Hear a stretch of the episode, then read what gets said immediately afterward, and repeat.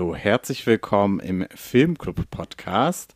Das Konzept ist ganz einfach. Wir schauen Filme und besprechen sie danach.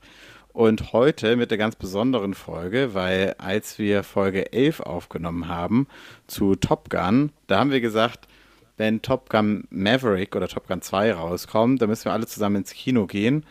Ähm, haben wir gemacht, nicht mit allen ähm, Filmclubbern, sondern äh, nur mit denen, die hier bei der Aufnahme beteiligt waren. Wir sind äh, zusammen am Wochenende ins Kino gegangen und haben Top Gun Maverick angesehen. Wir, das sind Gösta und wieder zurück Juri. Hallo. Hallo. Hallo. Meine erste Frage an euch wäre so ein bisschen, ähm, wenn ihr bei Top Gun wärt, was wären denn eure Call Signs? hm. Was, was ist das Raster? Es gibt, es gibt eigentlich keinen. Es gibt schon so ein bisschen. Ich meine, also wir haben Goose, Rooster, also so Vögel wäre so ein äh, Raster. Ich wäre Snooze. Snooze, the, the Sleeper. Gehörst du the, the Sleeper? ich wäre The Pike. The Pike. Ich dachte auch, man könnte auch mit Iceman, Hangman, da scheint es ja auch ein Muster zu geben. Ich bin dann vielleicht Bofrostman. ich wollte der Hecht sein. Der Hecht. Der Hecht. Okay, also Juri ist der Hecht. Juri sieht Göster, sich eher so bei der Navy. Snooze. mhm.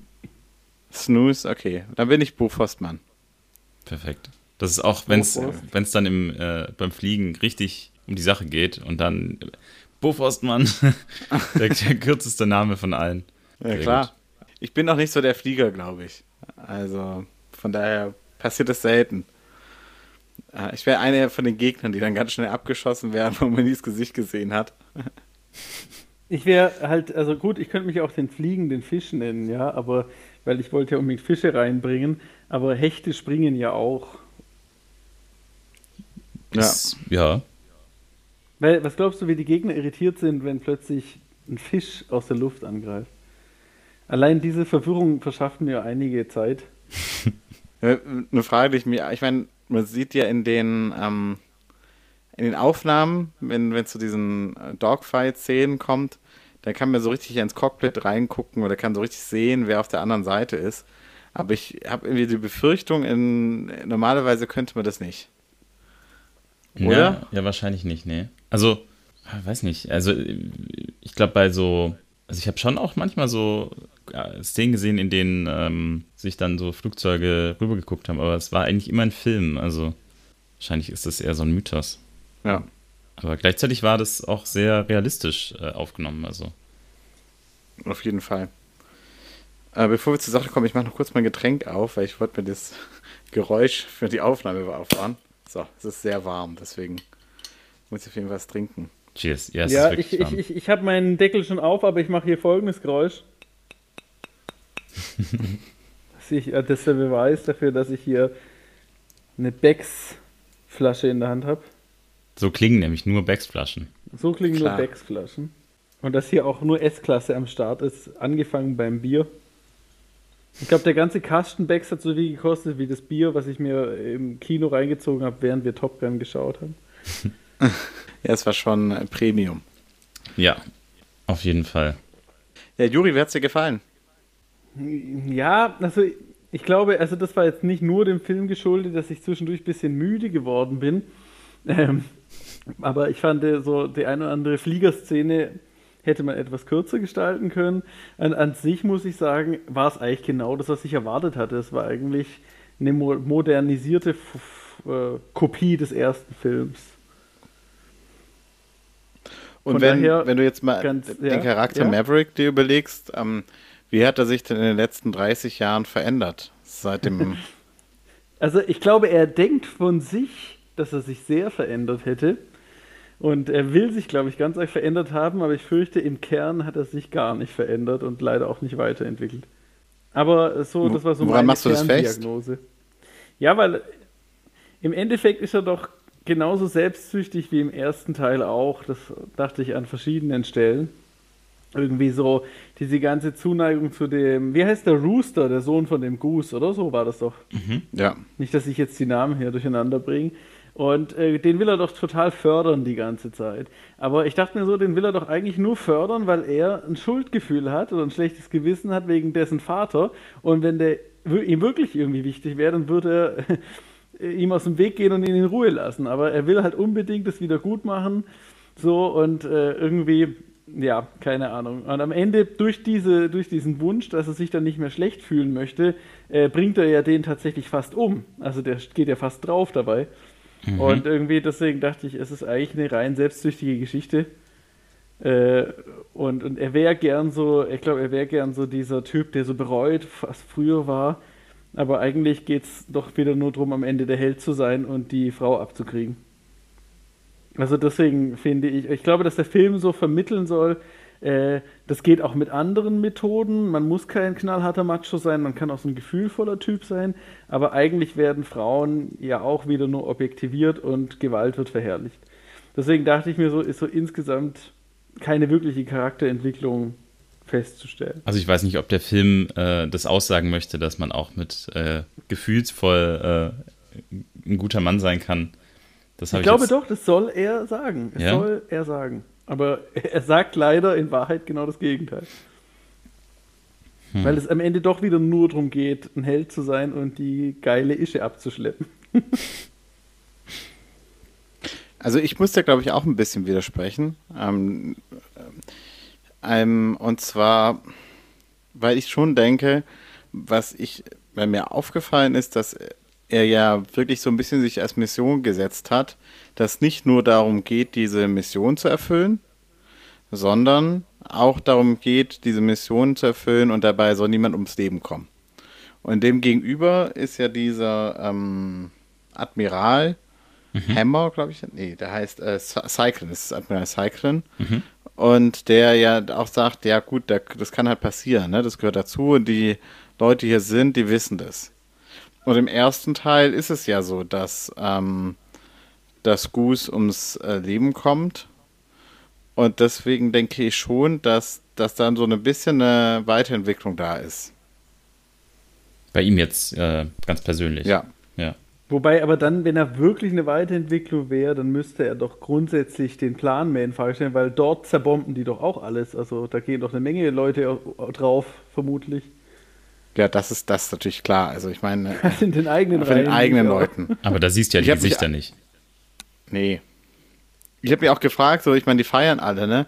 Aber was passiert am Tag 1, nachdem der Film zu Ende ist? Ja, ich meine, das ist im Prinzip haben den Krieg gestartet, ne? Ich meine, das wird ja nicht dann aufhören, oder? Die Gegenseite wird ja nicht sagen, okay, gut, haben wir verloren, alles gut. Mhm. Ja. Ja, weißt du, ich dachte, über eine echten Veränderung müsste er doch sozusagen sagen, hey, was wir hier machen, ist echt scheiße. Und ähm, es muss auch eine Möglichkeit geben, ohne bei den Gegnern alles zu zerstören oder so. Und äh, also da hätte ich gesagt, wow, das ist natürlich jetzt echt so äh, plötzlich ein Anti-Held im Vergleich zum ersten Teil. Ja. Aber eigentlich geht es doch nur darum, auch dieses Football-Spielen, ich finde, jetzt haben sie immerhin entdeckt, dass man mit gutem, also wenn man ordentlich nachhilft, dass man äh, die Leute noch muskulöser hintrainiert kriegt, die Schauspieler. Äh, also als bei dem Volleyballspiel im ersten. Aber im Endeffekt ist es doch, ja, ich weiß nicht ich fand keine so eine große Veränderung. Im Grunde äh, ersetzt quasi das Volleyball, äh, das ähm, Rugby oder was sie gespielt haben, das Volleyball und ähm, ansonsten ist alles sehr ähnlich. Vor allem, die Leute sehen so abartig viel fitter und stärker und muskulöser aus als die Jungs aus dem ersten Film. Mhm. Äh, aber Maverick ist trotzdem, obwohl er schon ein Greis ist im Vergleich zu denen und nicht einmal irgendwie Sport macht, in dem Film trotzdem der viel, viel bessere Flieger, weil er es einfach drauf hat. Mhm.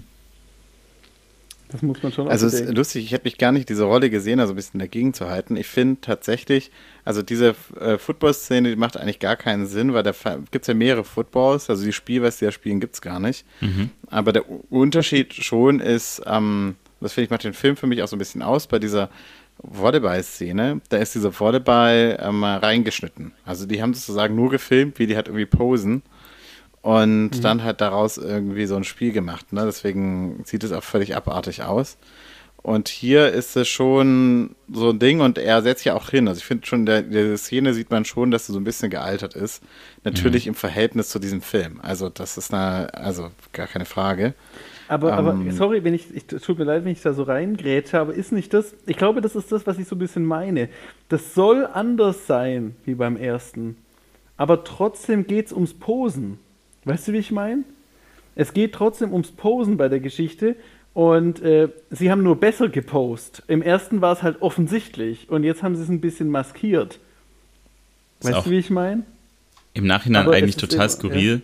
Dass sie im ersten Film den Ball äh, mit äh, CGI äh, eingebaut haben, aber gleichzeitig quasi monatelang Training machen, damit sie in diesen Flugzeugen irgendwie einigermaßen äh, überleben. Ja, das, das macht keinen Sinn. Das, ähm, also, da gebe ich dir recht. Lieber so ein Überlebenstraining machen, als ein äh, bisschen Volleyball üben.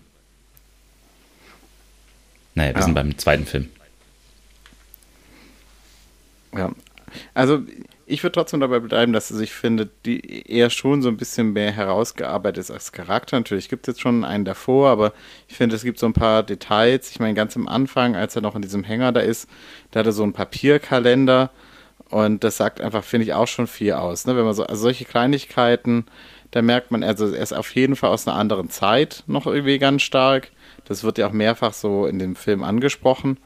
Und ähm, ich finde schon, dass während ich sagen, diese Volleyball-Szene sozusagen ja diese Theorie voll untermauert von, ähm, dass sozusagen der homoerotische Film ist der 80er Jahre, äh, würde ich hier sagen, geht es ja eher so ähm, seine Beziehung zu ähm, Rooster würde ich eher so als Ersatzvater sehen. Also es ist eher so mhm. ähm, tatsächlich, wie er auch sagt, ein Teambuilding oder so. Also ich finde schon, dass es einen anderen Zweck hat, die Szene. Auch wenn es natürlich irgendwie visuell wie ganz nah angelegt ist. Ja. Und gleichzeitig äh, ist er natürlich auch gegenüber dem Zyklon, setzt er sich dadurch, indem er ähm, quasi mit denen Volleyball spielen geht und nicht äh, die normale, den normalen Unterricht fährt. Ja, klar.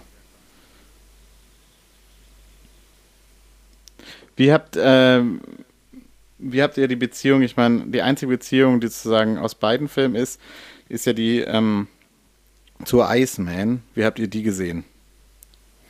Na, Im Vergleich zum ersten Film, da haben wir ja so ein bisschen gesagt, Iceman ist so der äh, Antagonist und äh, eigentlich eher so, so, ein bisschen der Böse.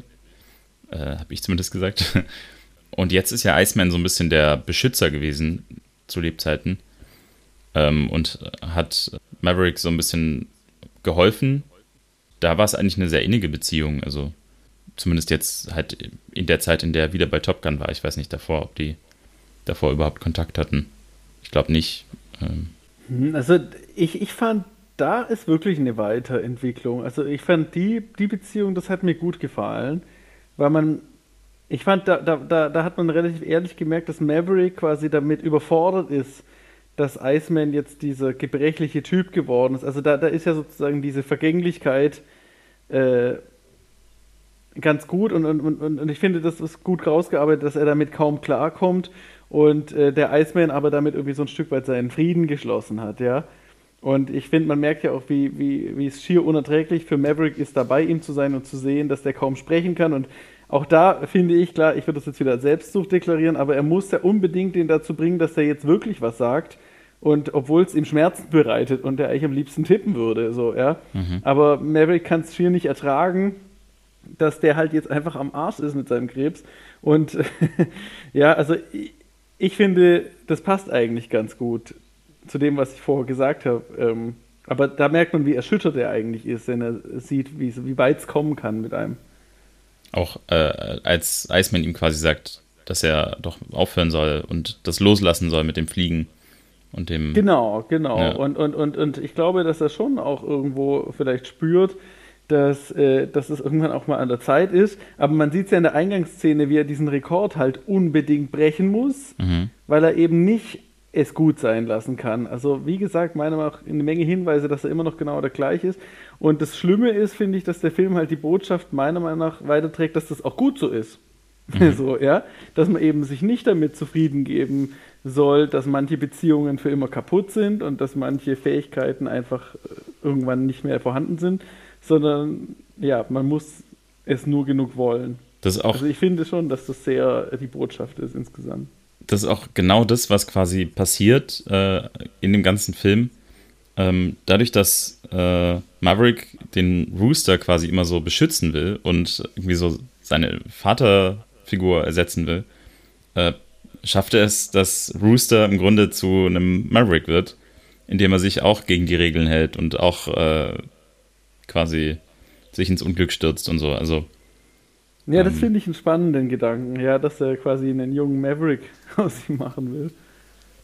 Ja, als sie da zusammen halt fliehen. Das finde ich, also das ist meine ja. Lieblingsszene, glaube ich, wo die sich so, wo er ihn so angreift, also Maverick Rooster, nachdem er ihn gerettet hat und dann ähm, äh, sagt er, what were you thinking, what were you thinking? you told me not to think. Das ist wie so dieses äh, Superman-Beam, mhm. wo dann zwei Supermans so aufeinander zeigen. Ähm, und dann stehen sie da und merken, Gottes Willen, ja, also wenn, sagen, wenn ich so toxisch handle, dann ist es okay, aber wenn jemand anders so toxisch handelt, dann ist es nicht okay, ja. Mhm. mhm. Stimmt. Vielleicht ja. haben sie es auch, war das auch ein Moment der äh, Erkenntnis, das wissen wir nicht. Äh, da ging es dann nicht mehr weiter, aber da haben sie sich ja so ein bisschen gegenseitig den Spiegel vorgehalten. Ja, auf jeden Fall. Also ich finde diese, ähm, also ich muss sagen, diese Szene mit Iceman ist auf der einen Seite furchtbar und auf der anderen Seite auch sehr schön. Ich finde sie furchtbar, weil ähm, ich meine, natürlich, dieser erste Film, da ist diese ganze Zeit diese schon immer so diese, also wenn man es einmal gesehen hat, kann man es nicht anders sehen, diese erotische Beziehung zwischen den beiden. Und hier der, der zweite Teil sozusagen, hat das Gefühl, der versucht sozusagen alle diese Anzeichen aus dem ersten Film, versucht er rückgängig zu machen. Da gibt es so eine Szene, sieht man zwei Sekunden halt irgendwelche Kinder spielen. Man sieht irgendwie so drei Sekunden wie die Frau von Iceman. Halt lauter Charaktere, die eigentlich völlig unnötig eingeführt werden. Mhm. Die braucht es eigentlich gar nicht. Also die braucht es also die braucht's null, die braucht es nur, um sozusagen zu zeigen, um Gottes Willen, ja, er ist äh, heterosexuell, macht euch keine Sorgen. Ähm, das ist der einzige Zweck von, von all diesen, diesen Sachen, ja. Und ansonsten finde ich, ist er eigentlich halt das äh, eine einfach eine tolle Dynamik zwischen den beiden Schauspielern, weil man einfach merkt, dass sie, die haben schon eine Geschichte zusammen. Mhm. Und ähm, eigentlich finde ich, man muss es dann auch gar nicht mal alles so ausbuchstabieren. Ja, also manchmal denke ich mir auch, der Film dachte, ähm, also er hat wirklich sehr wenig ähm, von seinen Zuschauern erwartet. Ich komme mir manchmal unglaublich dumm vor, also oder das, die denken, ich bin unheimlich dumm, weil man es alles sozusagen ganz explizit erklärt. Und ähm, ja, also das ist der Teil, der, den ich furchtbar finde kritisch finde ich eigentlich auch überhaupt, dass zu dieser Szene gekommen ist, weil ich meine, also das ist ja nicht so nur, dass Iceman Kehlkopfkrebs hat. Ich meine, der Schauspieler Welk, äh, Kilmer hat Kehlkopfkrebs. Und ähm, man hat sozusagen, denke ich, den Charakter so angepasst, dass man sozusagen noch so ein bisschen Fanservice hat und ihn da reinbaut. Und das finde ich auf der einen Seite eigentlich auch schön. Also ich finde es eigentlich auch wirklich nicht schlimm, weil ich meine, das ist sicherlich auch der Zweck von diesem Film, von so einer Fortsetzung. Mhm. Aber ähm, das hat man ja halt nur bei ihm gemacht, ne? Ähm, beim Love Interest und so hat man das dann geändert, ja. Also man hat dann sozusagen hat Penny rausgesch ähm, reingeschrieben, Penny gab es ja schon davor, die wurde schon mal erwähnt, und man hat Charlie rausgestrichen. Dabei hätte man ja genauso Charlie äh, reinnehmen können und ist sie halt ein bisschen gealtert, ne? Sieht nichts mehr so aus wie damals. Mhm. Aber das wäre ja eigentlich eine ehrliche Variante gewesen. Ja, Frauen haben nicht älter zu werden. Ja, oder es ist halt eine andere Frau, so wie halt die Penny die neue ist. Man müsste mal gucken, wie die Schauspielerin von, wie heißt wie hieß die erste Frau nochmal? Äh, Charlie hieß die. Nee, die Schauspielerin, so. die hieß ähm, Kelly McGills. Ja. Kelly McGills. Auch, ja. ja. Ja, ist eigentlich auch wurscht, ne? Ich meine, man kann sich halt schon denken, ne? Die wurde halt nicht mehr gecastet, weil sie jetzt zu alt ist dafür. Ja, ich empfehle Und, jedem ähm, Kelly McGills mal zu googeln. Und dann kann man schon verstehen, warum sie dann äh, Jennifer Connelly genommen haben. Ja, die ist ja auch weil sicher 20 Jahre jünger. Eben, weil die halt einfach älter geworden ist. Aber weil das ist halt das, was ich meine. Ähm, Maverick darf älter werden und der sieht einfach nur noch besser aus als früher. Und die Schauspielerin tauschen sie dann einfach aus. Also wie gesagt, äh, Frauen werden halt in dem Film genauso objektiviert wie im ersten. Also deswegen meine ich halt, ist da insgesamt so wenig Veränderung. Also und dann mag er noch so anders rüberkommen irgendwie, ja. Aber die, die Penny hat sowieso irgendwie so einen Charakter in dem Film. also man bekommt eigentlich relativ viel so grob über sie gesagt, äh, aber es sieht eher aus wie in so einem Werbefilm, also wie sie dann die Bar betreibt ganz alleine und dieses äh, Segelboot äh, da rockt und was ihr da wahrscheinlich irgendwie gehört und dieses Haus und sie ist alleinerziehende Mutter. Ähm, ja, ich finde, sie zeigt halt, wie eine tolle Frau zu sein hat. Ja, genau. Ich meine, also genau das so war das damals ne, halt auch, ja? Damals, ne? Also ich, ich meine, alleinerziehend und dann halt noch Porsche fahren, mhm. ähm, segeln und eine Bar betreiben, weißt du? Also, ja, seriously, also ich glaube, diese Geschichte gibt es einfach nur im Kino. Mhm. ja, aber, aber mal, gar, keine, gar ja. keine Challenge, die sie hat.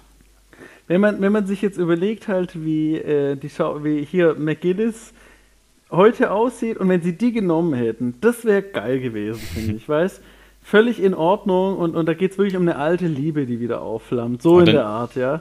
Und, und äh, dann irgendwie auch in so einem Mehrfamilienhaus, irgendwie in so einem Hochhaus. Äh, und als gut Barkeeperin hätte sie schon auch sein können, aber. Ja, lieber, lieber also die muss sagen, von dem Schuppen. Der Charakter von Penny wird aber im ersten Film schon genannt. Also man sieht sie nicht, mhm. aber es wird wie gesagt, dass ähm, ich habe mich da, weil ich mich das hat es sehr geärgert und da habe ich mich da und deswegen haben sie einen cleveren Eingang gefunden, dass sagen sie einen Charakter genommen haben, der es in der Welt vom ersten Top Gun schon gibt, den wir aber noch nicht gesehen haben. Mhm. Ja, und die hatten wohl auch irgendwie eine Geschichte zusammen. Also von daher finde ich das äh, noch ist so ein so ein Mischding, aber ich finde es einfach nicht glücklich, weil ich finde eigentlich, wenn man sozusagen sagt, man möchte Fanservice, möchte diese ganzen alten Charaktere nochmal sehen, ähm, dann finde ich, kann man es ja auch konsequent machen. Also da spricht ja nichts dagegen. Ja. Ja. Ja, so ein bisschen wie bei Star Wars. Ja, hatten wir ja auch, dass die Geschichte auch sehr ähnlich ist. ja. Aber da ist, äh, da haben sie wirklich die alten Leute, glaube ich, konsequent genommen, oder? Bei Star Wars. Kann ich jetzt nicht sagen. Dafür haben sie bei Star Wars immer sehr viel mit irgendwelchen Effekten gearbeitet und jetzt hier relativ wenig. Ja. Eins muss ich sagen, finde ich, also ich muss sagen, so als Charakter, Persönlichkeit, fand ich den Charakter von Penny eigentlich ganz cool auch mit dieser Bar, wo es dann diese absurden Regeln gibt, keine Handys auf der Bar und so. Äh, ich finde, das sind so Regeln, die, die könnte man bei ganz vielen äh, Bars einführen. Mhm. Äh, Smart, wer sein Smartphone draußen hat, der gibt eine Runde aus. Das macht so direkt eine ganz andere Kultur. Also würde ich sofort machen. Stimmt, ja. Generell eine Bar, in der die ganze Zeit Runden ausgegeben werden, finde ich auch. Da wäre ich auch öfter. Ja, eine Bar am Strand wäre ich auch öfters. Also. Das stimmt, am Strand generell. Ja, wobei, was ich nicht ganz verstehe, ne? Ich meine, ähm, als er dann rausgeschmissen wird, dann ist ja noch so ein schöner Abend, eine Abendsonne. Äh, also wenn ich in der Bar wäre, dann würde ich doch vor allem draußen chillen, ne? und da sind sie so alle drinne und das muss ja mega schwitzig sein. Mhm. Ähm, warum ist da keiner draußen, wenn das Wetter so geil ist am Strand? Stimmt. Ja, und dann noch bei Corona, überleg mal. ja. Wahrscheinlich hat sie irgendwie äh, den Antrag auf Außentische nicht äh, gestattet bekommen und jetzt muss sie halt alles drin machen. Darf nur bis 7 Uhr abends ausschenken draußen. genau, wegen Lärmbelästigung. Vielleicht ist das auch so eine komische Regel. Vielleicht hat sie irgendwas nicht beachtet und dann darf sie deswegen heute keine Stühle raus. Just German things. ja. Wie, wie, wie wäre dieser Film, wenn dieser Film in Zwickau spielen würde? mhm. Ach ja. Ah. Ja, hier kann man halt auch nicht mal eben mit so einem Düsenjet diese ganzen Testübungsflüge machen. Das muss ja auch unfassbar laut gewesen sein. Also da in diesem ja. Dorf zu wohnen, ist sicher nicht geil. Ja, stimmt. Good point, habe ich gar nicht dran gedacht. Naja, die sind alle ultra stolz drauf und dass der Top Gun-Stützpunkt da ist, sieht man ja auch in der Bar und so und die sind ja alle irgendwie auch total so dahinter. Naja. Mensch, Juri, beim letzten Film hast du ja viel darüber geredet, über den Top Gun-Effekt. Ähm, was denkst du, sollte diesmal sagen, wie sollte Top Gun-Effekt diesmal genutzt werden? Mm, kannst du noch mal, äh, kannst du noch mal, was du gerade vor allem für eine Aussage im Kopf hast von mir vom letzten Mal zum Top Gun-Effekt? Na, also im Prinzip der, ähm, wenn ich mich richtig erinnere, sozusagen, der Top Gun-Effekt, das äh, passiert ist, Ach, dass, dass alle zur Army sollen und so, ja? Genau. Ja. Also zum Vergleich, das war, glaube ich, 1986 der Film. Und äh, da war das äh, Image von der Army war relativ schlecht, weil ich meine, Vietnamkrieg war davor und so weiter. Und ähm, deswegen wurde es dann, bevor auch dieser Film, ähm, also der ist eigentlich andersrum entstanden. Also es gab eigentlich ähm, zuerst ein, das Pentagon irgendwie mit irgendwelchen Hollywood-Producern haben die zusammengesetzt, bevor die sozusagen einen Screenplay geschrieben haben. Also sozusagen zuerst war die Partnerschaft zwischen dem Pentagon und dann äh, kam der Film. Ja, ja. Und ich glaube, genau, der, der, was ich da so meinte, war eben, dass so, ich glaube, bis zu Drittel mindestens oder Viertel ähm, Bewerberzahlen für die Navy hochgegangen sind oder irgendwie so. Weil das eben so eine Werbung war quasi dafür, weil, weil, hey, hier ist alles cool und so und hier zu sein ist der Hammer. Ja, also sollte so eine Werbung für die Army sein. Ja, das macht der Film einfach nicht glaube ich. Also ich glaube, es wird keinen Top Gun Effekt 2 geben. Also kann ich mir nicht vorstellen. Weil es eben sozusagen, wie ich vorher sagte, eigentlich exakt die gleiche Botschaft ist und der versucht es etwas zu modernisieren, ja. Aber der Film erzählt einem ja nichts Neues, sozusagen, was man nicht eh schon wüsste. Und inzwischen sind auch diese äh, Effekte oder die, die, klar, klar, ich finde es immer noch beeindruckend, diese Flugzeuge, aber ganz ehrlich, in jedem Science-Fiction-Film siehst du viel abgefahreneres Zeug. Also das, was vielleicht damals so ganz besonders gewesen ist an dem Film, weiß nicht, das ist heute einfach nichts Besonderes mehr, ja. Deswegen meine ich halt so, das ist so dieser Versuch, den alten Glanz nochmal aufzupolieren. Ich glaube nicht, dass das irgendwie jemanden interessiert. Und die meisten Leute schauen ihn ja auch nur aus Nostalgie. Ja. Und das soll, ja, ich glaube, junge Leute, die den jetzt heute angucken, werden nicht besonders beeindruckt sein. War ich mir gar nicht so sicher. Also gerade in den USA kann ich mir schon vorstellen, dass es da auch ähm, auf ja, Menschen trifft, die quasi dem Top Gun-Effekt unterliegen und sagen, eigentlich ganz cool. Ähm, ich will auch mit so einer Uniform in der Bar äh, angeben und um die Wette fliegen. Also ich glaube, ich, ähm, ich bin nicht ganz so sicher, weil natürlich, ähm, aber es ist natürlich interessant, dass dieser Film ich weiß nicht, wann der genau gemacht wurde, schon ein paar Jahre her. Ne? Also mhm. man hat die ganze Zeit hat, wer versucht, dass man den wirklich im Kino sehen kann. Also ähm, das heißt, natürlich kam direkt bei dieser Referenz zu diesem Gegner, kam direkt bei mir so Gedanken an Russland auf, aber das ist natürlich nur im Anbetracht der letzten Monate. Mhm. Ähm, was ich interessant finde, ist, einmal ist die Botschaft ja, ähm, also der Gegner, dieser unbekannte Gegner, die haben genau die gleichen Flieger oder die haben, also im Prinzip technologisch gibt es eigentlich keinen Unterschied. Mhm. Also die, äh, die USA sind jetzt nicht mehr so technologisch überlegen, dass sie davon ausgehen können, dass aufgrund ihrer technischen Überlegenheit sie die anderen schlagen. Und das ist natürlich schon eine Änderung. Ja, also im Prinzip im ersten würde ich schon sagen, ist so ein bisschen so, boah, wir sind die ähm, America is Great. Und hier würde ich eher sagen, oder dieses Exceptionalism, und hier würde ich eher sagen, äh, die Botschaft ist ja viel stärker, es kommt sozusagen auf den Einzelnen an, auf den, die Persönlichkeit. Du kannst einen Unterschied machen. Und äh, das kann natürlich schon so ein ähm, Motivator sein, nochmal. Und das Zweite, woran ich denken muss, ähm, ist, ich meine, es gibt ja solche Piloten eigentlich. Also es gibt Top Gun tatsächlich, aber ähm, in der Regel diese Piloten, die, die als Piloten ausgebildet werden, die sind ja heute vor allem Drohnenpiloten. Mhm. Und also da kann ich empfehlen, da gibt es einen Podcast von der New York Times, The Daily, zu ähm, The Unseen Trauma of America's Drone Pilots. Ähm, dass er das, allein, dass die nur so im Steuerkrüppel sitzen und halt andauernd irgendwie Leute umbringen, die sie nur auf dem Bildschirm sehen oder so das ist halt genau so ähm, die Leute komplett traumatisiert. Also ich denke, da das ist ein wesentlicher Bestandteil von Kriegsführung heute, weil natürlich der Vorteil ist, wenn du über Drohnen einfach nur Drohnen und irgendwelche Bomben abschmeißt, dann kann eigentlich keiner von dir umkommen. Ne? Also ich meine, mhm. Das ist so ein bisschen dieses Ding nach dem Irakkrieg. Gottes Willen, wir wollen jetzt weiter unsere Interessen durchsetzen, aber es soll niemand äh, umkommen dabei. Deswegen ist es ganz viel so Drohnenkriege und gleichzeitig muss es wahnsinnig belastend sein. Also denke ich schon, dass da in die Richtung vielleicht sozusagen das ein, trotzdem versuchen soll, irgendwie Deutsche zu gewinnen. Ja, was ein bisschen komisch ist, weil es ja eigentlich nicht um Drogen geht, ganz im Gegenteil. Ja. Wurde das nicht am Anfang sogar, äh, sogar gesagt, dass bei diesem Test äh, von diesem neuen Flugzeug, dass es ja quasi jetzt auch äh, gar keine Piloten mehr geben soll und so? Ja. Da ging es ja auch drum. Ja, stimmt. Weil einfach äh, der Computer äh, nur hört und nicht seinen eigenen Kopf durchsetzt. Stimmt.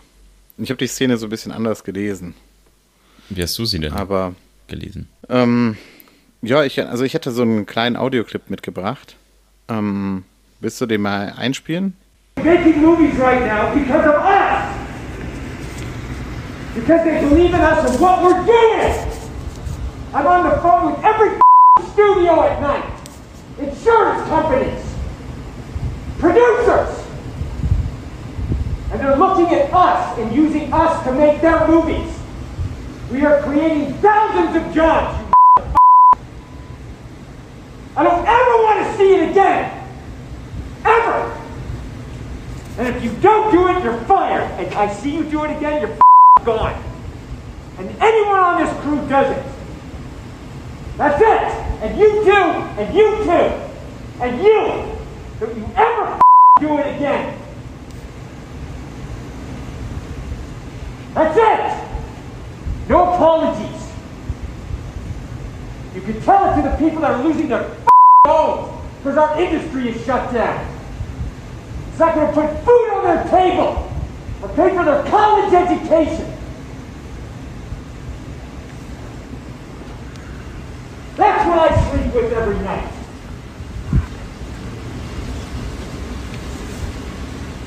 The future of this industry. So I'm sorry, I'm beyond your apologies. I have told you, and now I want it. And if you don't do it, you're out. We are not shutting this movie down. Is it understood? If I see it again, you're gone. And so are you. So you're going to cost him his job. And I see it on the set, you're gone. And you're gone. That's it. Am I clear? Do you understand what I want? Do you understand the responsibility that you have? Because I will deal with your reason. And if you can't be reasonable, and I can't deal with your logic, you're fired. That's it. That is it.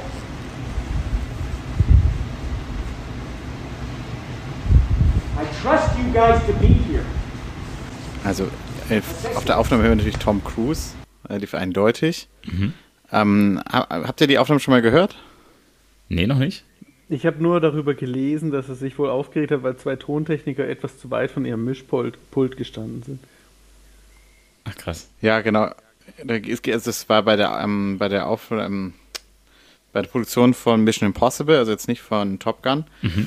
Mhm. Aber ähm, was ich super spannend finde daran ist im Prinzip, also er, er verliert es ja komplett.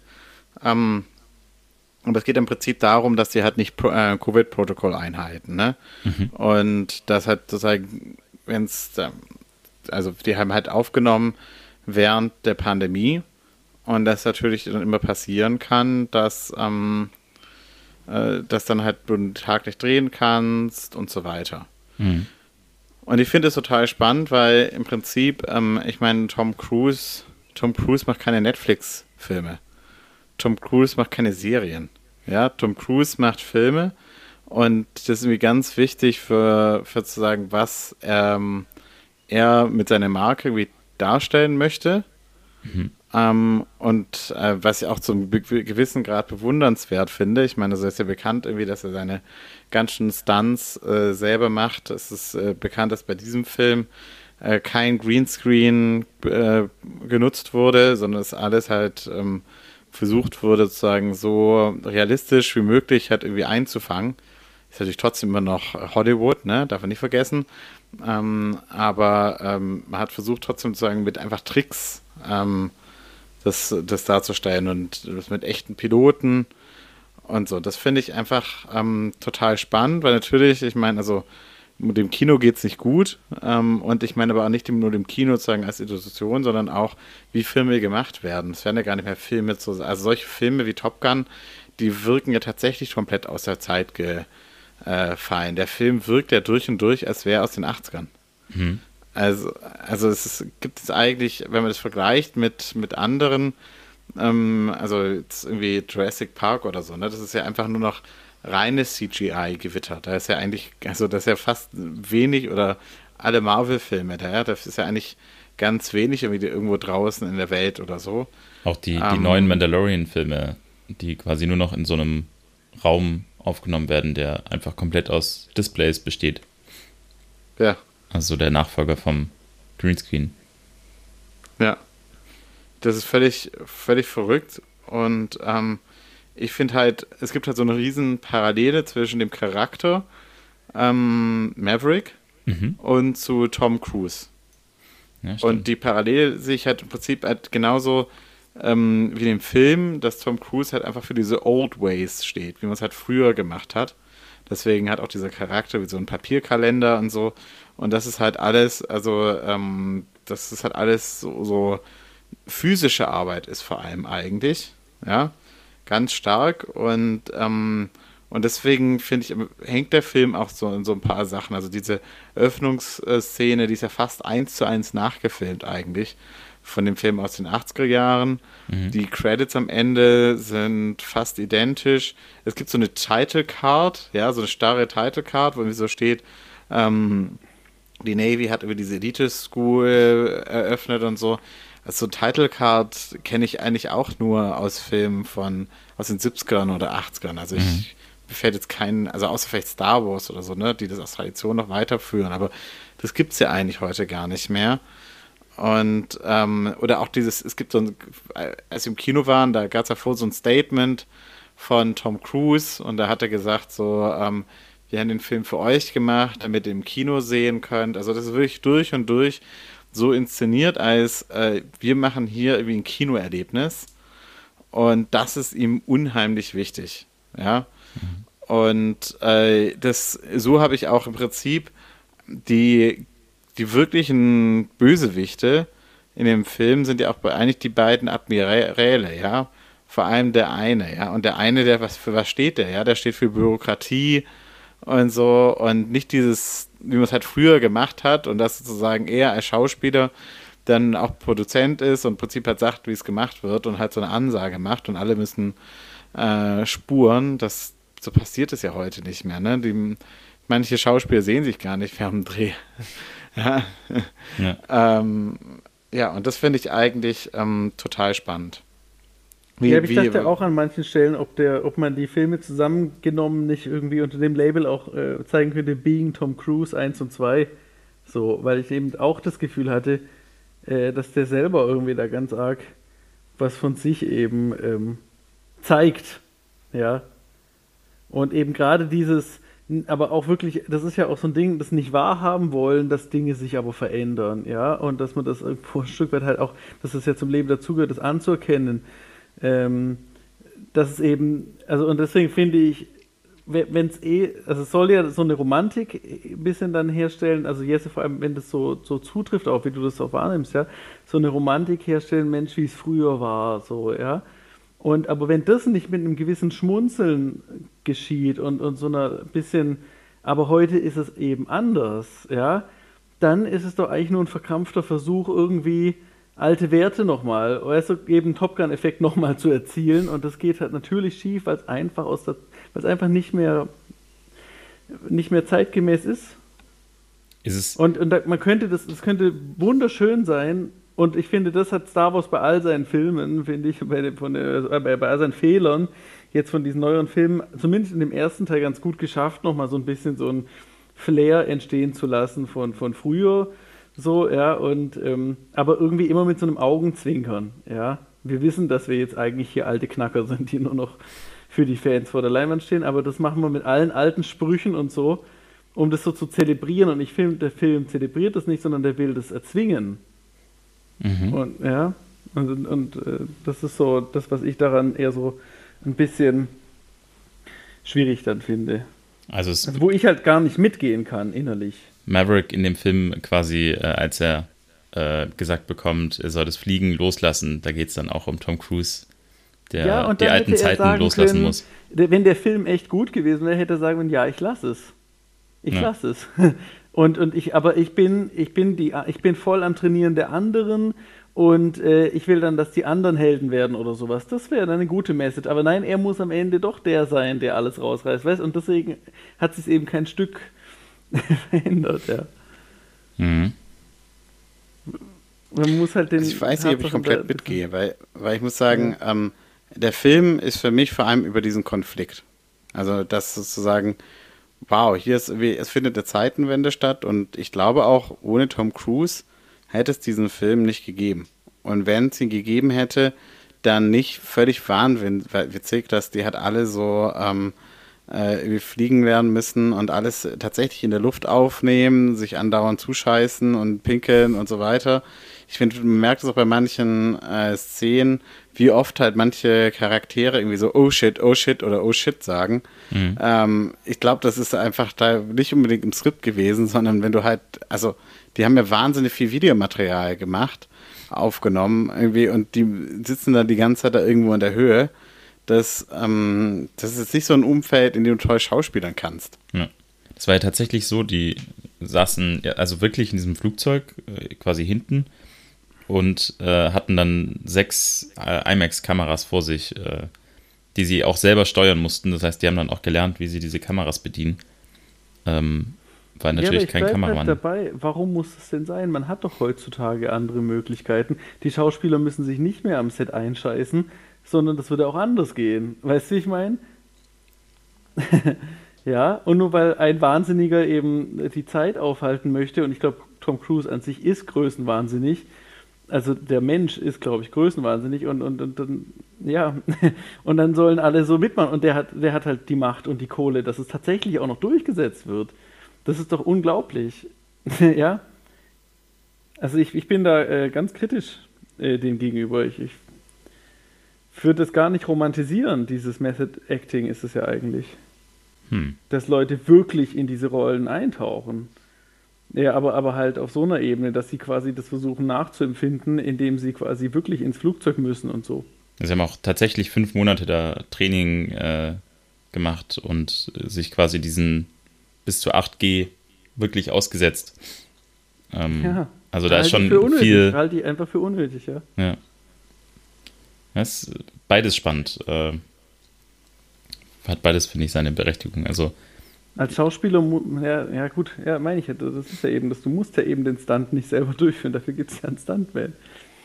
Also ich glaube, wir, wir haben jetzt mit Top Gun natürlich auch ein Extrem. Äh, also es gibt, glaube ich, auch noch was dazwischen dass man quasi das wirklich spielen kann. Äh, auch, äh, da gibt es jetzt ja auch harmlosere Szenen, als dass es halt direkt in einem Düsenjet sein muss.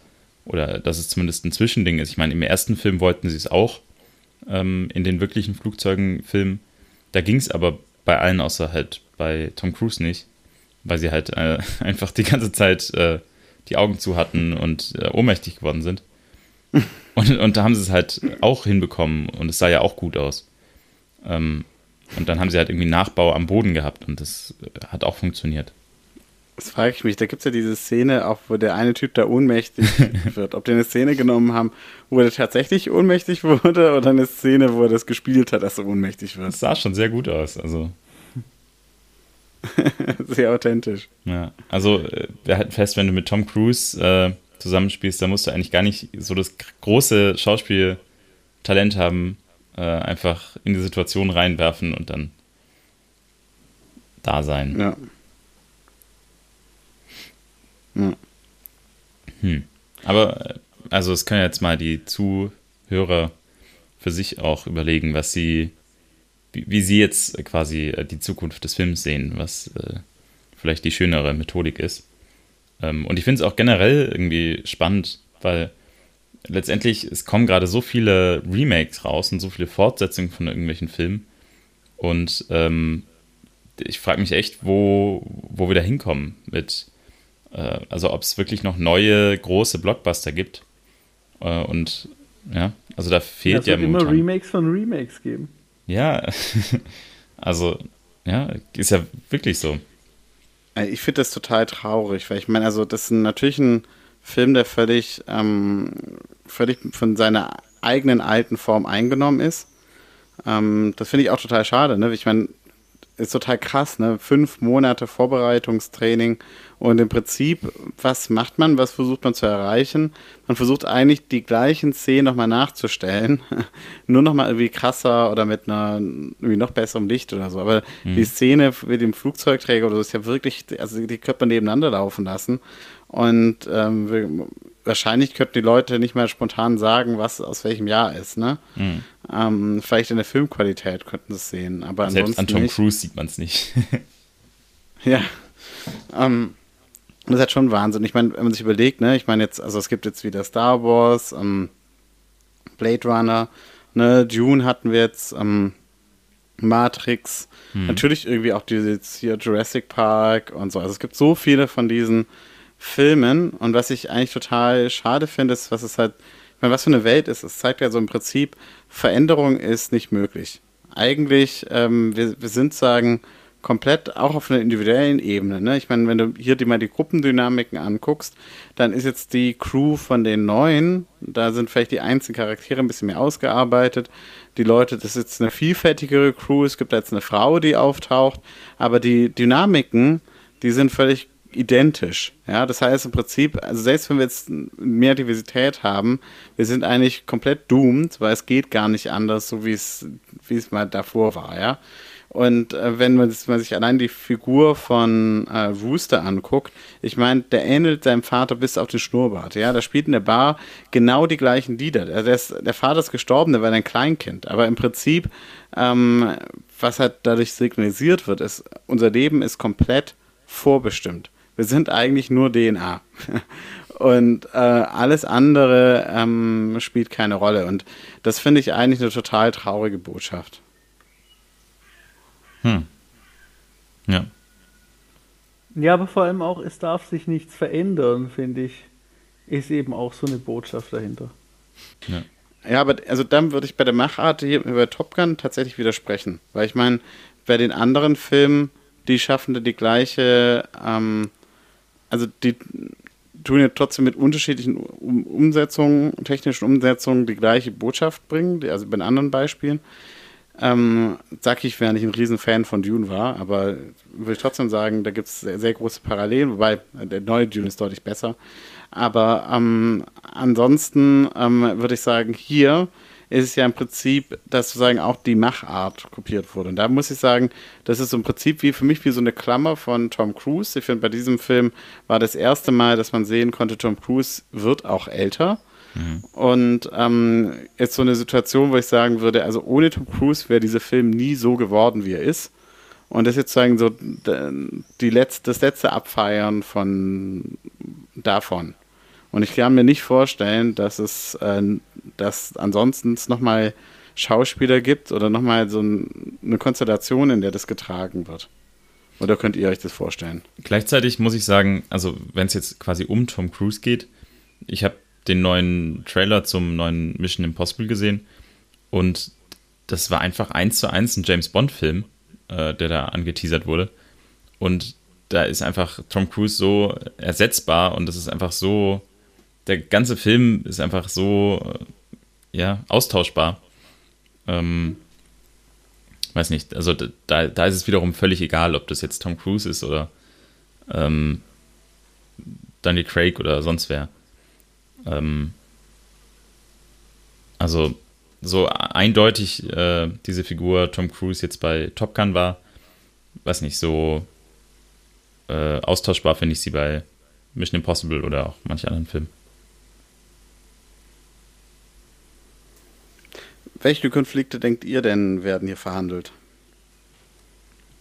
In dem Film? Ja, klar. Hm. Also es ist zum einen, wie wir auch schon besprochen haben, eben so ein bisschen der innerliche Konflikt äh, von Maverick, quasi, okay, ein Ende zu finden oder auch irgendwie einen Weg zu finden, zu altern. Ist vielleicht auch so ein Konflikt für Tom Cruise selbst, aber ähm, wie, wie geht man weiter und irgendwie, man wird älter und das ist auch okay, aber wie geht man damit um? Und er, er ist ja jetzt irgendwie so in diese lehrende Rolle gegangen. Gut, er hat es irgendwie quasi durch seinen Dickkopf nochmal geschafft, wirklich äh, dann auch diese Mission mitzufliegen, aber ja, das äh, war, war, dann halt nicht sehr erwachsen von ihm. Und sonst, weiß nicht, spielt diese, ich weiß nicht, was, was das Ziel nochmal war im letzten, also was die da machen mussten. Ähm, aber im Grunde ist ja die ganze Spannung, die da aufgebaut wird, nur quasi, äh, dass man halt diese Strecke in einer bestimmten Zeit fliegen kann und dann da wieder rauskommt. Und dann halt das Thema, dass man lebendig wieder rauskommt. Das war halt immer so ein bisschen der Konflikt. Ähm, also da so ein bisschen dieses mit den Vorgesetzten, was wir eben auch schon hatten. Ja, ich finde einen Konflikt ja auch noch, also wie gesagt, was ich jetzt schon ein paar Mal hatte, ist so dieses sich auseinandersetzen mit der Vergänglichkeit, mit der eigenen, aber auch mit der Vergänglichkeit allgemein. Äh, und ähm, auch natürlich jetzt die Geschichte, also diese Sache mit dem Schuldgefühl, was er hat gegenüber dem verstorbenen Kumpel und äh, dass es jetzt diesen Generationenwechsel gibt und dass sich da sozusagen, also die, eine transgenerationale äh, Schuldthematik, das ist ja sehr modern, könnte man sagen. Ja? Also man könnte ja auch sagen, der Rooster ist wie ein ähm, Klimakit oder so von Freitagsdemos. So könnte man sagen, ja, was habt ihr damals verbockt, ja? Ihr habt unser Leben, oder ihr, ihr gefährdet unser Leben, weil ihr damals so irrwitzig gewesen ja, wegen, wegen euch ist es jetzt scheiße, oder er kann ja sagen, wegen dir, weil ihr damals so einen Mist gemacht habt, muss ich ohne Vater aufwachsen oder so, ja, und, und der, der, der äh, Maverick zeigt es ja deutlich, oder der Tom Cruise spielt es ja auch sehr gut, diese, dieses Schuldgefühl, was der Maverick eben hat, äh, weil er jetzt denkt, ah scheiße, und der arme Kerl, der ist jetzt hat so ein schweres Leben gehabt wegen mir und ich will das unbedingt rückgängig machen. Also ich finde diesen Generationenkonflikt, ich weiß gar nicht, ob das beabsichtigt ist, aber der wird ganz gut dargestellt, ja. Ähm, und die Lösung im Film ist im Prinzip, ihr müsst, du, ihr müsst halt so machen wie wir damals und äh, dann können wir voneinander lernen und so und, und das ist dann halt so eine harmonische Lösung. Oder? Und am Ende geht es aber, das ist das, was ich vorher sagte, am Ende geht es halt um dieselben Werte, ja, ein Held zu sein und so. Und äh, dass es aber vielleicht neue Werte geben könnte, wie es kommt nicht darauf an, so ein Held zu sein oder die Ische am Ende zu kriegen. Oder eben, man könnte sagen, es geht nicht darum, den Gegner einfach nur zu zerbomben, sondern sich zu überlegen, kann man mit denen irgendwie in Verhandlungen treten oder so. Das wären tatsächlich neue Werte und mit der tut sich die alte Generation wahnsinnig schwer. Und der Wunsch ist eigentlich, dass die Jungen doch einsehen sollen, dass das von damals wertvoll und gut war. Deswegen glaube ich, gibt es eben einen ganz starken Generationenkonflikt. Ja? Und weil Tom Cruise hier der Strippenzieher ist, gewinnt sozusagen die alte Generation. Mhm. Anstatt dass man eben tatsächlich sich mal was Neues ausdenkt. Gleichzeitig ist es aber auch so ein, die, so ein Zusammenkommen, also in, dieser, in diesen letzten Szenen, ähm, als sie sich ja quasi gegenseitig äh, retten. Der eine schmeißt Ja, in dem, aber genau wie du gesagt hast, weil weil Rooster so ist wie Maverick. Ja, und nicht andersrum. Ja, ja genau. Und das, genau, und deswegen finde ich es auch so symbolisch, äh, dass die, also diese letzte Szene, wo er dann mit der, wie, wie heißt sie nochmal, die, das Mädel Penny. mit Jenny? Nee, Penny. Penny. Penny, ja, mit der er dann am Ende, also die Tochter führt ja sozusagen Penny zum Altar, indem sie sie ihm mitbringt wo die am Ende in dieser Flughalle sind. Und dann mhm. hauen die ja gemeinsam ab, wo ich mich dann so frage, haben sie die Tochter da jetzt allein gelassen oder so, weißt? Und ich finde das irgendwie, aber das ist einfach, die ist einfach nicht wichtig. Es geht nur um die alte Liebe, die sozusagen wieder entflammen soll. Und die neue Generation ist nicht wichtig. Die, und, und genauso, ja, dieses Thema ist da durchgängig in dem Film. Und es ist so romantisch verklärt. Also ich finde es super spannend, äh, deine Lesart. Was ich aber spannend finde, letztlich im Film, da wird ja der Konflikt zwischen Maverick und Rooster, der wird ja gar nicht darauf gefahren, dass sagen der Vater, dass er den Vater von Gewissen hat, sondern dass er irgendwie ihn nicht zu dieser Flugschule zugelassen hat. Da wird jetzt sagen was Neues ausgemacht, was ich irgendwie völlig komisch finde, weil warum sollte er so böse sein wie in den vier Jahren, die er jetzt irgendwie verpasst hat? Ähm, ich denke irgendwie, dass sein Vater tot ist, doch irgendwie doch das größere Problem. Ähm, ich glaube, da ja. fühlt er sich einfach ausgebremst von ihm und äh, hat das Gefühl, der hätte jetzt persönlich was gegen ihn oder so. Ähm, das ist, ja, aber da geht es ja auch, äh, also ich bin mir gar nicht sicher, ob quasi Maverick überhaupt ein ähm, schlechtes Gewissen gegenüber dem Rooster hat oder ob das, äh, er sagt ja auch an einer Stelle, dass er das der Mutter versprochen hat, ähm, die dann irgendwie, glaube ich, auch gestorben ist oder so, dass er aufpasst, dass eben der Rooster nicht äh, auch noch fliegen wird. Ja, das ist ja das Ding. Ja. Er hat eben kein schlechtes Gewissen dem Rooster im Endeffekt äh, gegenüber, sondern das ist ein Schuldgefühl, ja. wo es nur darum geht, meine weiße Weste ist befleckt worden. Ja. Das ist ein total, das, ja, das ist kein echtes Mitgefühl, das ist ja das, was ich die ganze Zeit versuche zu sagen, sondern da geht es nur darum, das entspricht nicht meinem Bild, meinem Wertebild oder so, ja. Ja, vor allem, genau. ich meine, also der Rooster, der ist ja in dem Film, wenn er vier Jahre irgendwie abgelehnt wurde, der ist ja schon Mitte bis Ende 20. Äh, und trotzdem ist wie seine schon gestorbene Mutter, tut irgendwie noch sein Leben fremdbestimmen. Also, was ist denn das? Also, das finde ich schon irgendwie. Und vor allem, ich meine, innerhalb dieses, also da ist schon, ne, die, dieser Unterschied zwischen, okay, es gibt keinen technischen Unterschied mehr und dann gibt es mehrfach, wurde gesagt, it's not the plane, it's a pilot. Mhm. Also sozusagen so dieser ganz starke Fokus auf wer du bist, aber dann eben auch ganz klar, und da hast du komplett recht, Louis, sind die, sagen, es sind die alten Wege, ja, sogar die, das alte Flugzeug, ja, wie es früher war, das wird uns retten.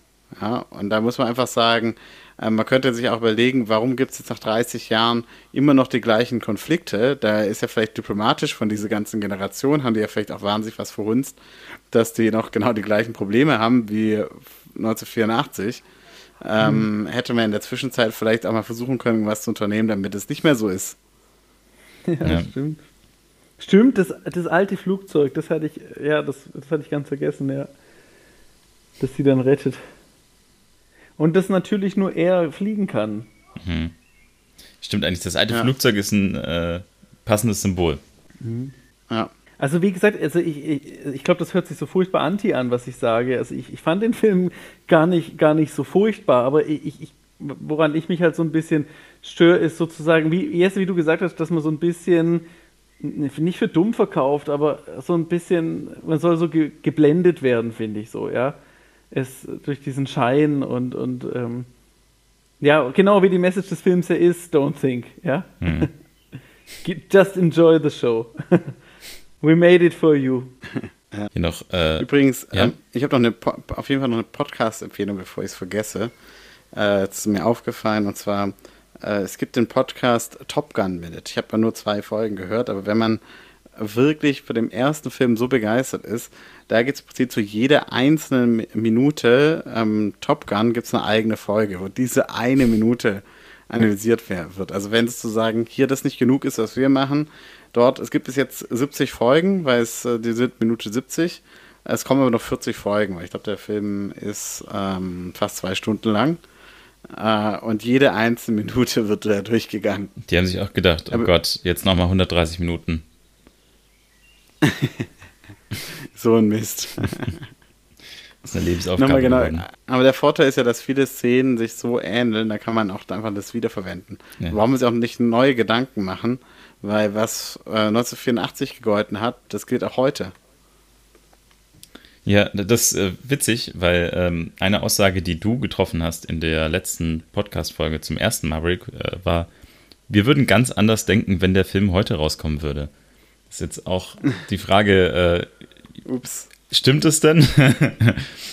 der Film ist ja jetzt quasi heute rausgekommen. Ja, das stimmt wohl nicht, ne? Hat sich nicht so verändert. Ja, aber ich, ich frage mich da auch ehrlich gesagt, also der, der Film scheint ein relativ großer Erfolg zu sein. Und ähm, also ich muss sagen, ich hatte natürlich sofort andauernd an den Angriffskrieg ähm, von Russland in der Ukraine gedacht, ganz oft. Mhm. Und ich frage mich, wie hätten wir sozusagen den Film ähm, aufgenommen, wenn es diesen Angriffskrieg nicht gegeben hätte? Oder wenn wir den Film gesehen hätten vor zwei Jahren oder vor drei Jahren, als er eigentlich rauskommen sollte. Ja, und das war sozusagen ja ganz kurz oder ganz kurz nach äh, Trump also als Beispiel. Oder während Trump noch Präsident ist. Er hätte ja eigentlich rauskommen sollen, da war Trump noch Präsident. Mhm. Ja, und ohne ru russischen Angriffskrieg. Ich glaube, der Film wäre komplett anders aufgenommen worden. Also das ist total verrückt, wie halt auch, also der Moment, sozusagen, wo man tatsächlich jetzt äh, wieder das Gefühl hat, oh wow, NATO äh, ist vielleicht gar nicht so schlecht. Mhm. Und dann wird in dem Film ja auch darauf Bezug genommen, dass also der, der Film hat auch gerade, würde ich sagen, einfach perfekt Momentum dadurch. Die spannende Frage wäre natürlich auch, was, also wie wäre der Film geworden, wenn er jetzt nach dem Angriffskrieg gefilmt worden wäre oder während dem Angriffskrieg.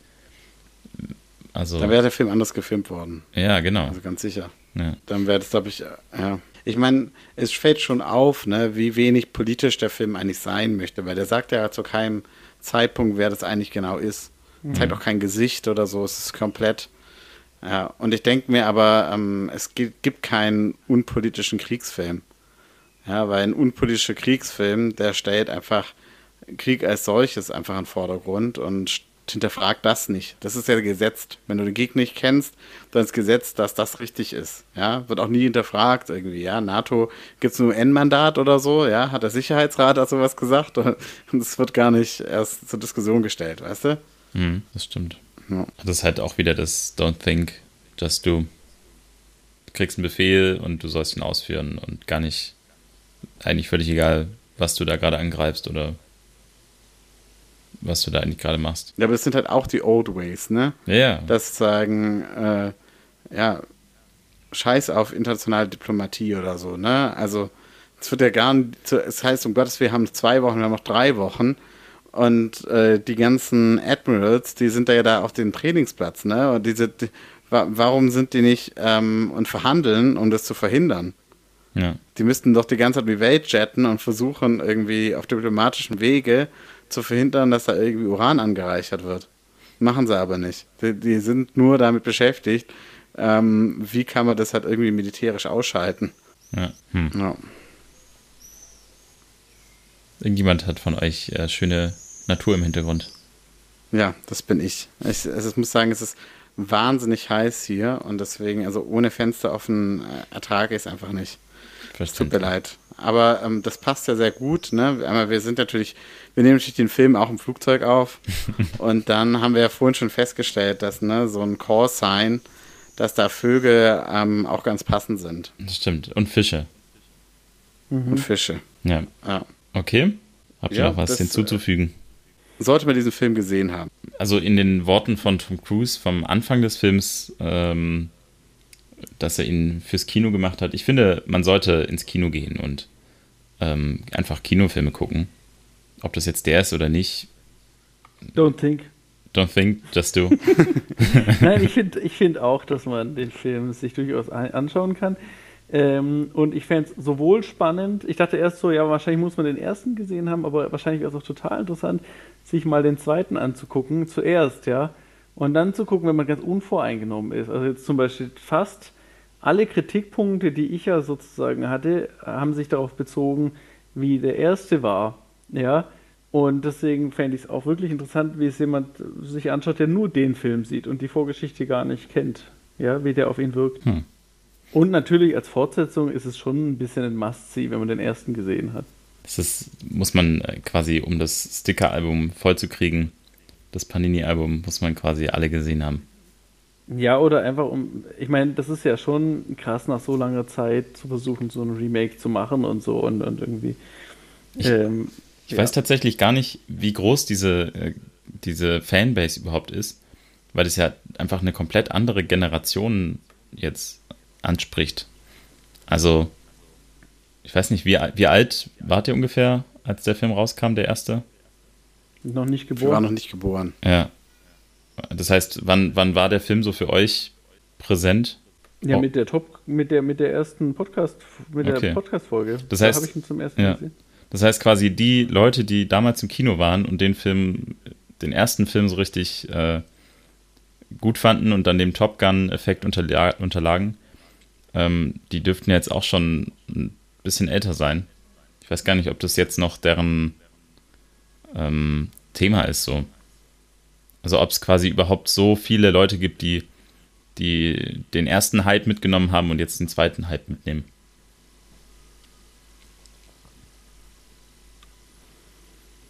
Von dem her. Ich glaube schon. Ja? Weil ich meine, dieser Film äh, hat, ist ja auch lange gewachsen erst, ne? Also der war jetzt nicht so ein Box-Office-Hit, glaube ich. Mhm. Aber Ja. Aber ich finde, was du gesagt hast, das ist so ein, ein, eigentlich ein schönes, du hast ein schönes Schlusswort gehabt und zwar, ähm, also in einem hat äh, Tom Cruise recht, geht ins Kino. Unterstützt euer Kino, guckt euch Kinofilme an, muss vielleicht nicht äh, Top Gun sein, kann aber auch Top Gun sein, wenn euch nichts anderes einfällt. Also ich würde immer so sagen, Top Gun ist besser als Jurassic Park. Darauf okay. können wir uns einigen, oder? Jetzt fangen wir hier mit Ranking an. Äh. Oh, dann würde ich jetzt erstmal ein Veto einlegen. Den Jurassic Park noch nicht gesehen. Okay, Wobei, dann habe ich es eigentlich so gemacht, wie du sagst, Jesse. Dann habe ich mir jetzt Top Gun angeschaut und Jurassic Park gucke ich vielleicht gar nicht. Ich gehe jetzt tatsächlich am Freitag in den Elvis-Film, in den neuen. Hm. Äh, äh, morgen. Morgen gehe ich in den Elvis-Film. Morgen, ja. Ähm, und äh, inspiriert durch die Kinovorschau, als wir Top Gun geschaut haben. Also das hat es schon bewirkt. Also Tom, Einen weiteren Kinobesuch. Tom, also Tom, Tom Cruise hat mich schon ganz tief berührt. Tom Cruise ist durchgedrungen zu dir und äh, hat es geschafft, dass ja. du jetzt wieder ins Kino gehst. Ja, und, und, und bei allem Schlimmen, was ich über Tom Cruise gesagt habe, es gibt ja auch echt tolle Filme mit ihm, also da kann man ja nichts sagen. Ja. ist interessant. Äh, also, wir haben quasi mit Top Gun einen seiner frühesten Filme gesehen. Du hast im letzten Podcast gesagt, Juri, äh, du hast ihn in keinem anderen Film so jung gesehen. Und gleichzeitig wahrscheinlich, äh, ich weiß nicht, ob das jetzt zutrifft, aber also es könnte auch einer seiner letzten sein, natürlich. Ich glaube nicht. Ich glaube, der Mensch ist so manisch Cruise, dahinter. Der ja. Ja? Der wird okay. nicht aufhören. Der wird, äh, bis er wirklich nicht mehr gehen kann. Also ich denke, da können wir auch vorstellen, dass der beim Stunt um Leben kommt. Also der, das Tom Cruise wird nicht aufhören, Filme zu machen. Nee, da bin ich mir Ich glaube sicher. sogar, Aber dass er irgendwann noch einen Film macht über jemand, der nochmal aus dem Rollstuhl aufsteht oder sowas. Und weil er selber im Rollstuhl sitzt und quasi dann eine Figur spielt, die irgendwie wieder das Gehen gelernt hat. Er macht den Stunt so selbst. Art. Ja, ja, genau. Also der und wirklich und was du mit 90 noch machen kannst. Oder ich glaube eher, dass er, ich glaube eher, dass er am, ich glaube auch, dass er am Set sterben wird, aber dann wahrscheinlich eher so eine Rage-Geschichte, also dass er irgendwie einen Herzanfall kriegt, während er sich aufregt über also, jemanden. Ja. Wahrscheinlich wünscht er sich auch am, am Set irgendwie ganz dramatisch umzukommen und dann ist doch irgendwie total langweilig. Ja, oder, oder die ja, ja. Waffe wurde äh, ausgetauscht und das ist doch eine echte, so wie jetzt letztens erst. Und der Typ wird immer die Kinosäle auch voll kriegen, ja. Also das, das ist, ist ein der Publikumsmagnet, das ist ja einfach wirklich so. Es ist der dritt, äh, äh, also ähm, er ist unter den drei Filmen, die es über die 900 Millionen äh, Dollar Mark geschafft haben während Corona. Also doch recht erfolgreich geworden. Wahnsinn. Genau, und der Film würde ohne die Figur Tom Cruise wahrscheinlich nicht so funktionieren, so wie Jesse vorgesagt hat. Nee. Also Leute, ich würde sagen, wenn ihr auch meinen Film im Filmclub Podcast äh, besprechen wollt, dann schickt eine E-Mail an info at filmclub-podcast.de oder folgt uns auf Instagram und da könnt ihr es auch eine Nachricht schicken. Ähm, wird uns freuen. In diesem Sinne, bis zur nächsten Folge. Ja, bis dahin. Tschüss.